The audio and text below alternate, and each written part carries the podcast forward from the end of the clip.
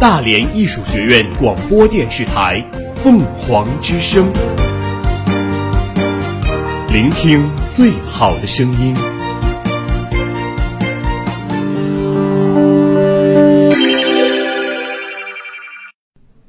今日天气：大连今天晴。最低温度十四摄氏度，最高温度二十一摄氏度，北风五到六级，空气质量为优。明天大连晴，最低温度十七摄氏度，最高温度二十四摄氏度，西风四到五级，空气质量为良。我们我们一直在行走，行走，我们我们一直在记录，我们用我们简短的语用简言短的语言涵盖大量的新闻资讯。涵盖大量的新闻资讯。凤凰早新闻，凤凰早新闻，感受传播的力量。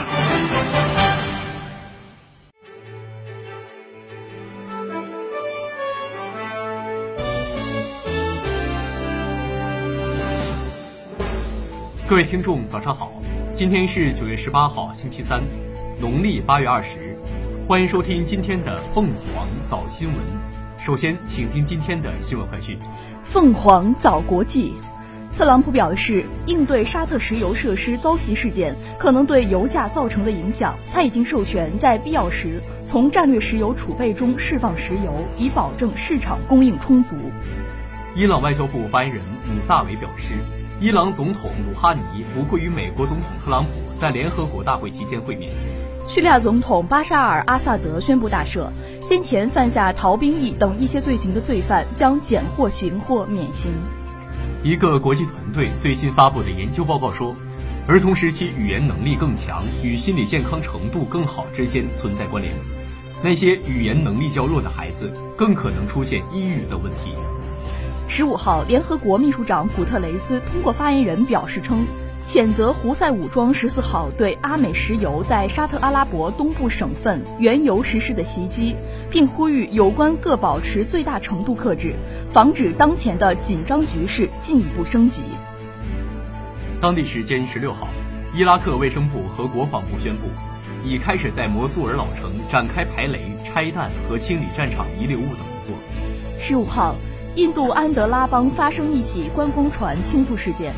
导致九人遇难，二十四人失踪，另有二十七人获救，获救人员已被送往医院进行救治，搜救工作仍在进行。据当地媒体十六号报道，发生在澳大利亚新南威尔士州北部的森林大火，过火面积已超过六万公顷。受火灾影响，当地已关闭部分高速公路，安全等级也升为紧急警戒。根据日本总务省十五号公布的数据，日本六十五岁以上人口为三千五百八十八万人，在总人口中占比高达百分之二十八点四，这预示着日本将进入超高龄社会。据预测，日本六十五岁以上人口比例将在二零二五年和二零四零年分别达到百分之三十和百分之三十五点三。三年前，泰国北壁府的老虎庙被爆出虐虎、杀虎等一系列恶行。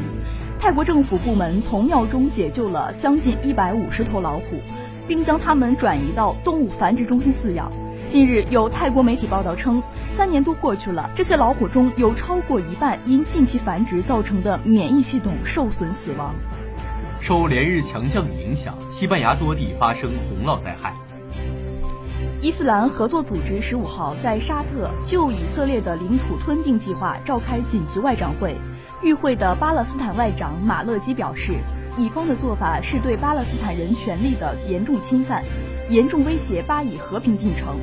十五号，以色列总理内塔尼亚胡在约旦河谷，而不是耶路撒冷召开十七号议会选举前的最后一次内阁会议。内塔尼亚胡表示，将约旦河谷纳入以色列版图，可以让以军名正言顺地永久扎住。十四号，由俄罗斯建造的世界首座浮动核电站罗蒙诺索夫院士号核动电号浮动核电站抵达靠近北极圈的佩韦克港，计划今年十二月开始发电，并接入俄罗斯远东地区楚科奇自治区电网，为当地五万多居民提供电力。凤凰早国内。习近平总书记十六号在河南省考察调研，当天下午，他首先来到位于新县的鄂豫皖苏区首府烈士陵园，向革命烈士纪念碑敬献花篮，瞻仰革命烈士纪念堂。随后，他参观了鄂豫皖苏区首府革命博物馆。习近平总书记十六号下午来到河南省新县田浦乡田铺大湾，了解这里依托红色旅游资源，打造创客小镇，发展乡村旅游业，推动乡村振兴等情况。近日，中共中央总书记、国家主席、中央军委主席习近平对国家网络安全宣传周作出重要指示，强调要坚持安全可控和开放创新并重，立足于开放环境维护网络安全。加强国际交流合作，提升广大人民群众在网络空间的获得感、幸福感、安全感。习近平新时代中国特色社会主义思想学习纲要，蒙古、藏、维吾尔、哈萨克、朝鲜等五种少数民族文字版已由民族出版社翻译出版，其中维吾尔和哈萨克文版的由民族出版社与新疆人民出版社合作翻译出版，即日起向全国公开发行。十四号下午至十六号凌晨，北京天安门地区及长安街沿线举行了国庆七十周年庆祝活动第二次全流程、全要素部分力量演练，约二十八万人参演、观礼和承担现场各类保障工作。据介绍，第二次演练包括庆祝大会仪式、阅兵、群众游行、联欢活动、转场及应急处置六项演练内容。重点磨合内部衔接，全面检验各方组织指挥和保障体系运行工作。十六号，外交部发言人华春莹在例行记者会上表示，香港事务纯属中国内政，任何外国政府、任何外国的组织和个人都无权干预。那些反中乱港、挟洋自重的言行和图谋，最终都不会得逞，都是注定要失败的，都是自讨没趣。据报道。十六号，所罗门群岛政府召开内阁会议，决定承认一个中国原则，同台湾断交并与中国建交。对此，外交部发言人华春莹表示，中方对所罗门群岛政府作出承认一个中国原则，同台当局断绝所谓外交关系，并同中国建交的决定表示高度赞赏，支持所罗门群岛作为主权独立国家自主做出的一项重要决定。国家统计局十六号表示，八月份经济运行保持总体平稳、稳中有进发展态势。八月份全国居民消费价格同比上涨百分之二点八，涨幅与上月持平。中秋小长假期间，全国铁路累计发送旅客四千八百零一万人次，同比增加五百六十一万人次，日均发送旅客一千零点三万人，同比增长百分之十三点二。中秋假期期间，全国铁路日均开行旅客列车九千二百七十三列，同比增长九百四十一列。澳门特别行政区第五任行政长关鹤一成近日就如何实现“一国两制”、澳门如何抓住大湾区发展的机遇等问题，接受中央广播电视总台《大湾区之声》独家专访。外交部发言人表示，美国官员在演讲中鼓噪煽动中国威胁，充分暴露出一些人顽固、抱持冷战零和思维。国家统计局数据显示，一至八月份，全国城镇新增就业九百八十四万人，完成全年计划的百分之八十九点五。中宣部新命名包括南京长江大桥在内的三十九个全国爱国主义教育示范基地。我国绿色出行发展取得显著成效，绿色出行方式每天服务近三亿人次。为期四个半月的东海福地休渔，十六号中午十二时正式结束。在宁波象山石浦港，随着一声开渔的锣响，近两千艘渔轮一起出海，开始远洋捕捞作业。经过连续多年的休渔，东海域渔业资源得到了有效保护。国新办今天举行新闻发布会。国家发展改革委、国家卫生健康委、国家中医药管理局、国家药品监管总局和海南省负责人介绍了关于支持建设博鳌乐城国际医疗旅游先行区的实施方案，提出推动先行区与世界知名医学院联合设立医学院校，加快药品、医疗器械进出口审批等举措，以高水平开放推行先行区发展。昨天上午，四川甘孜格萨尔机场正式通航。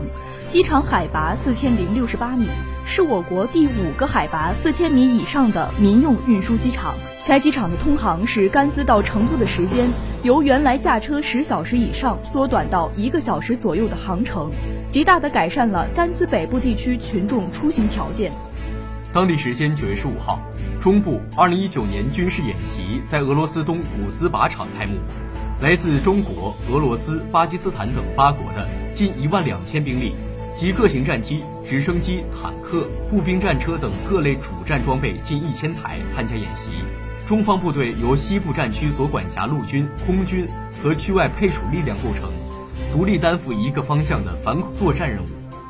近日，中共中央总书记、国家主席、中央军委主席习近平对国家网络安全宣传周作出重要指示，强调，举办网络安全宣传周，提升全民网络安全意识和技能，是国家网络安全工作的重要内容。国家网络安全工作要坚持网络安全为人民，网络安全靠人民，保证个人信息安全，维护公民在网络空间的合法权益。要坚持网络安全教育、技术产业融合发展，形成人才培养、技术创新、产业发展的良性生态。要坚持促进发展和依法管理相统一，既大力培育人工智能、物联网、下一代通信网络等新技术新应用，又要积极利用法律法规和标准规范引导新技术应用。要坚持安全可控和开放创新并重。立足于开放环境，维护网络安全，加强国际交流合作，提升广大人民群众在网络空间的获得感、安全感、幸福感。二零一九年国家网络安全宣传周开幕式十六号在天津举行，中共中央政治局委员、中宣部部长黄坤明在开幕式上宣读习近平的重要指示并讲话。他说：“要认真贯彻学习习近平总书记重要指示精神。”深刻把握信息化发展大势，积极应对网络安全挑战，充分发挥广大人民在维护网络安全中的主体作用，把四个坚持的原则要求落到实处，有力维护人民群众在网络空间的切身利益。国家网络安全宣传周从二零一四年开始每年举办一届，本届宣传周以“网络安全为人民，网络安全靠人民”为主题。九月十六号至二十二号期间，将举办网络安全博览会、网络安全技术高峰论坛、网络安全主题日等活动。根据文化和旅游部的综合统计显示，今年中秋节期间，全国接待国内旅游总人数一点零五亿人次，同比增长百分之七点六，实现国内旅游收入四百七十二点八亿元，同比增长百分之八点七。各地文化和旅游产业供给充足。民俗活动丰富多彩。数据显示，相比五一、端午等小长假，中秋出游两代、三代同游的人次占比提升约百分之十四，赏月、夜游成中秋游亮点。西安、重庆、厦门、成都等城市成为夜游网红打卡地，有百分之七十六点四的游客参与了当地中秋节文化主题活动。中秋小长假期间，全国铁路、公路、民航方面都平稳有序，全国铁路累计发送旅客四千八百零一万人次，同比增加五百六十一万人次；日均发送旅客一千点三万人次，同比增长百分之十三点二。公路方面，中秋假期公路出行以中短途自驾为主，北京、上海、广州、深圳、成都等城市。及周边进出城高速公路、城市机场高速公路的局部路段，都相继出现短时大流量或拥堵。民航方面，据初步统计，民航运送旅客约四百七十四万人次，同比增长百分之八点六，平均客座率约百分之七十九。凤凰早民生，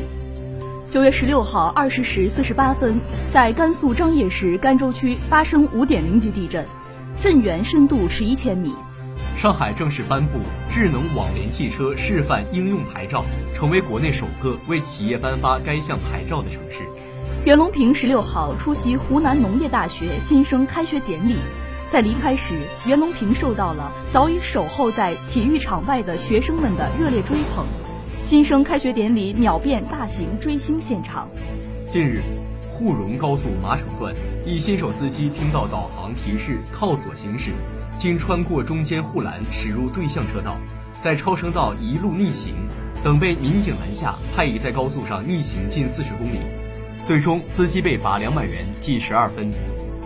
十六号下午，香港特别行政区长官林郑月娥参加香港中华出入口商会举办的庆祝新中国成立七十周年纪念活动时表示，香港将继续抓紧机遇，积极参与国家推动的粤港澳大湾区和“一带一路”建设，务求为国家所需发展香港所长。全国统一的社会保险公共服务总门户——国家社会保险公共服务平台日前上线。平台重点为社会保险参保人和参保单位提供全国性、跨地区的社会保险公共服务，首席开通八类十八项全国性统一服务。十六号，全国监察机关办事服务综合门户幺二三零九中国检察网正式上线。从十五号开始，全国两百零三家机场正式启用民航临时乘机证明系统。今后，乘机忘带身份证，只需用小程序以及人脸识别，就可以快速办理值机，使用二维码登录。根据中国地震台网测定，十六号二十时四十八分，在甘肃张掖市甘州区发生五点零级地震，震中位于甘州区花寨乡，北纬三十八点六度，东经一百点三五度。随后二十时五十四分，又发生了三点九级地震，震中位于张掖市甘肃县马蹄藏族乡，震中周边的张掖市、武威市多地有震感，目前暂无人员伤亡报告。近日，江苏张家港一路口突发一起交通事故，骑电动车的老人摔倒并被卷入轿车底，短短六十秒时间，民警合力抬起汽车，将受伤老人从车底救出，目前老人已无生命危险。轿车因左转弯未避让直行车辆，承担主要责任。近日，新疆玛纳斯国家湿地公园提前迎来了大批南迁候鸟，灰雁、白鹭、鸬鹚、绿头鸭等十多个种类的候鸟在此栖息觅食。据了解，今年候鸟南迁时间比往年提前了大约十五天，一个多月后，它们将继续南迁。中央气象台预计，未来三天，我国华西地区仍有降雨，但强度会有所减弱。预计四川盆地东北部、陕西中南部以及河南中西部有中雨，陕西中南部局地有大雨。此外，十七号至十八号，新一股冷空气将给东北地区、内蒙古东部、华北北部等地区带来四到六度降温，局地降温幅度可达八度以上。十九号前后，内蒙古东部、黑龙江中北部等地将有初霜冻。凤凰早天下。十六号，在二零一九年女排世界杯第三轮比赛中，中国女排三比零战胜俄罗斯女排，豪取三连胜。十八号，中国队将迎来本届比赛的第四个对手多米尼加队。十五号，秦始皇兵马俑展在泰国曼谷开幕，这也是秦始皇兵马俑首次亮相泰国。展览将持续到十二月十五号，泰国文化部预计将至少有二十万人前来参观。在近日举行的国际华联世界龙舟俱乐部锦标赛上，中国队勇夺青年组200米混合赛、青年组2000米混合赛和青年组500米混合赛冠军。据新华社报道，2019年世界体操锦标赛即将在斯图加特举行，中国队已经确认参赛名单。中国体操队将派出男运动员七人，女运动员八人。北京时间9月16号晚。曼联俱乐部宣布与主力门将赫德亚续约到二零二三年六月，附加一年延长合同条款。据《泰晤士报》消息，德赫亚的税后年薪为一千三百五十万英镑，他超过博格巴拿到队内最高薪，同时去除了没有进入欧冠减薪百分之二十五条款，也没有解约金条款。北京时间九月十七号。据著名 NBA 记者查理尼亚报道，NBA 公布了2020到2021赛季以及2021到2022赛季的工资帽和奢侈税线。2020到2021赛季的预计工资帽和奢侈税线是1.16亿美元和1.41亿美元；2021到2022赛季的预计工资帽和奢侈税线是1.25亿美元和1.51亿美元。北京时间九月十七号。巴黎圣日耳曼俱乐部官网更新了球队的伤员情况，姆巴佩与卡瓦尼皆无缘欧冠小组赛战皇马。北京时间九月十六号消息，女排世界杯继续进行，经过一场激战，韩国女排以三比一击败日本女排，四局比分为二十三比二十五、二十五比十六、二十五比十八、二十七比二十五，东道主遭遇两连败。其他比赛。美国女排三比一战胜阿根廷，荷兰女排三比零完胜巴西，终结了十二年十三连败的尴尬记录。北京时间九月十六号，大连一方俱乐部通过官方微博发布公告，在与武汉卓尔的比赛中，有球员无规队规队纪，将择期进行严厉处罚，并向中国足协裁判组和全体球迷致歉。在这场比赛中，因为死球时不冷静的踢球行为，大连一方中卫李建斌被红牌罚下。北京时间九月十六号，巴塞罗那官方公布了出征德国欧冠大名单。此前因伤缺阵的梅西复出入选，近期状态火热的十六岁小将法蒂同样随队前往德国，但登贝莱依然缺席。世界体育报表示，虽然梅西可以随队前往德国，但他大概率不会登场。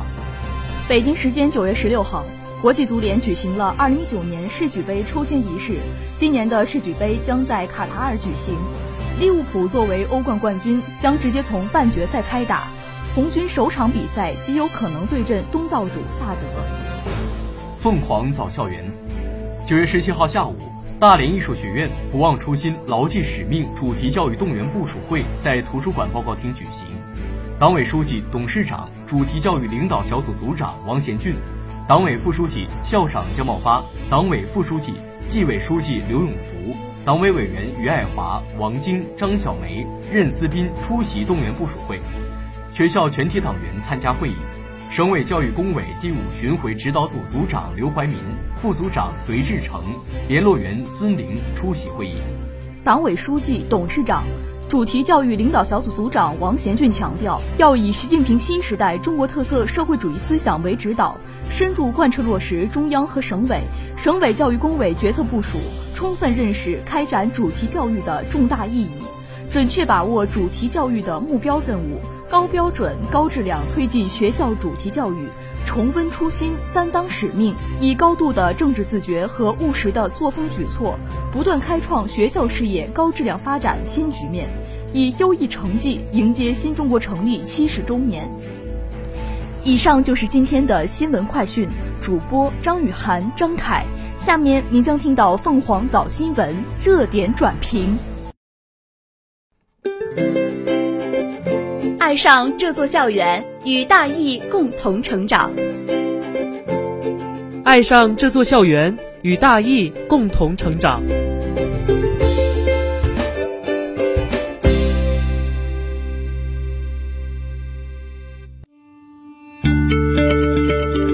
办党和人民满意的大学，始终坚持社会主义核心价值观：富强、民主、文明、和谐。自由、平等、公正、法治，爱国、敬业、诚信、友善。办党和人民满意的大学，始终坚持社会主义核心价值观：富强、民主、文明、和谐；自由、平等、公正、法治；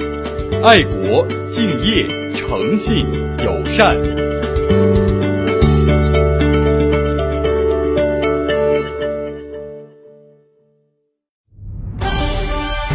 集结焦点资讯，同步媒体热评。集结焦点资讯，同步媒体热评。凤凰早新闻热点转评。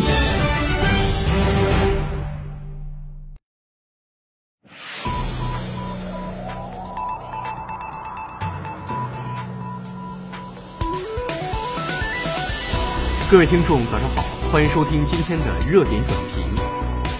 近年来，盲盒在北上广深的年轻人中开始流行。盲盒里均装载着一个呆萌可爱、有不同主题的人偶玩具。之所以叫盲盒，是因为盒子上没有样式，只有打开后才会知道自己抽到了什么。一个盲盒玩具的单价约在五十九到六十九元之间。如此算来，集齐一套十二个玩具的系列，运气极好的情况也要花到近千元。此外，盲盒还有固定款和隐藏款之分。隐藏款出现的概率极低，隐藏款的设定很好的抓住了消费者的心理，大家都想试试自己的运气，一旦抽中隐藏款，原本几十元的盲盒身价就会翻倍。隐藏款人偶玩具价格不菲，热门的品种都在千元以上。售卖盲盒的机器如今已经开到了北上广深的地铁站，方便盲盒粉丝随时购买。粉丝众多，但爆款却有限，由此也形成了一个巨大的二手交易市场。闲鱼数据显示，盲盒交易已是一个千万级的市场。过去一年，闲鱼上有三十万盲盒玩家进行交易，每月发布闲置盲盒数量比一年前增长百分之三百二。涨价榜上第一名要数泡泡玛特的潘神圣诞隐藏款。原价五十九元，现在闲鱼已经卖到了两千三百五十元的高价，狂涨三十九倍。另一款泡泡玛特的胡桃夹子王子隐藏款涨幅也很高，原价五十九元，现在咸鱼均价一千三百五十元，涨幅二十二倍。另外，宇航员隐藏款原价六百九十九，在闲鱼的价格已经涨到三千，涨幅三点三倍。闲鱼数据显示，一位上海闲鱼用户转卖盲盒，一年就赚了十万多元。为何一款内涵并不新鲜的盲盒游戏能俘获如此多年轻人的心？有分析指出，盲盒作品形象可爱，潜在受众广泛，不少设计师也有粉丝基础。盲盒入坑门槛只有几十元，很多消费者就不知不觉地入了坑。此外，盲盒隐藏款设定很好的抓住了消费者的心理，抽中隐藏款无论是留或者是卖，都给消费者带来极大的心理满足，从而不断强化消费者的购买欲望和行为。猫类是目前人气最高的盲盒玩偶之一。数据显示，二零一八年猫类的年销售量突破五百万个，若均价五十九元计算，销售额将近三亿元。背后的操盘手北京泡泡玛特文化创意有限公司无疑是最大的赢家。有媒体报道，截至二零一九年七月，泡泡玛特线下直营门店已经突破了一百家，拥有四百二十八台机器人商店，深度覆盖了全国五十二个城市。在国际市场，泡泡玛也已携手其旗下潮玩进入泰国、新加坡、马来西亚、日本、韩国、美国等十多个国家和港澳台地区，拥有如此强劲的业务增长潜力和粉丝群众基础，这家公司却选择了摘牌。公司公告显示，摘牌原因是为了提升公司决策效率、降低成本、促进公司更好发展。有投资界人士分析。公司摘牌不排除是为了谋求香港或者美国上市。以上就是今天节目的全部内容。主播张凯，在蜻蜓 FM 上搜索“大连艺术学院”，可同步收听我们的节目。感谢您的收听，再见。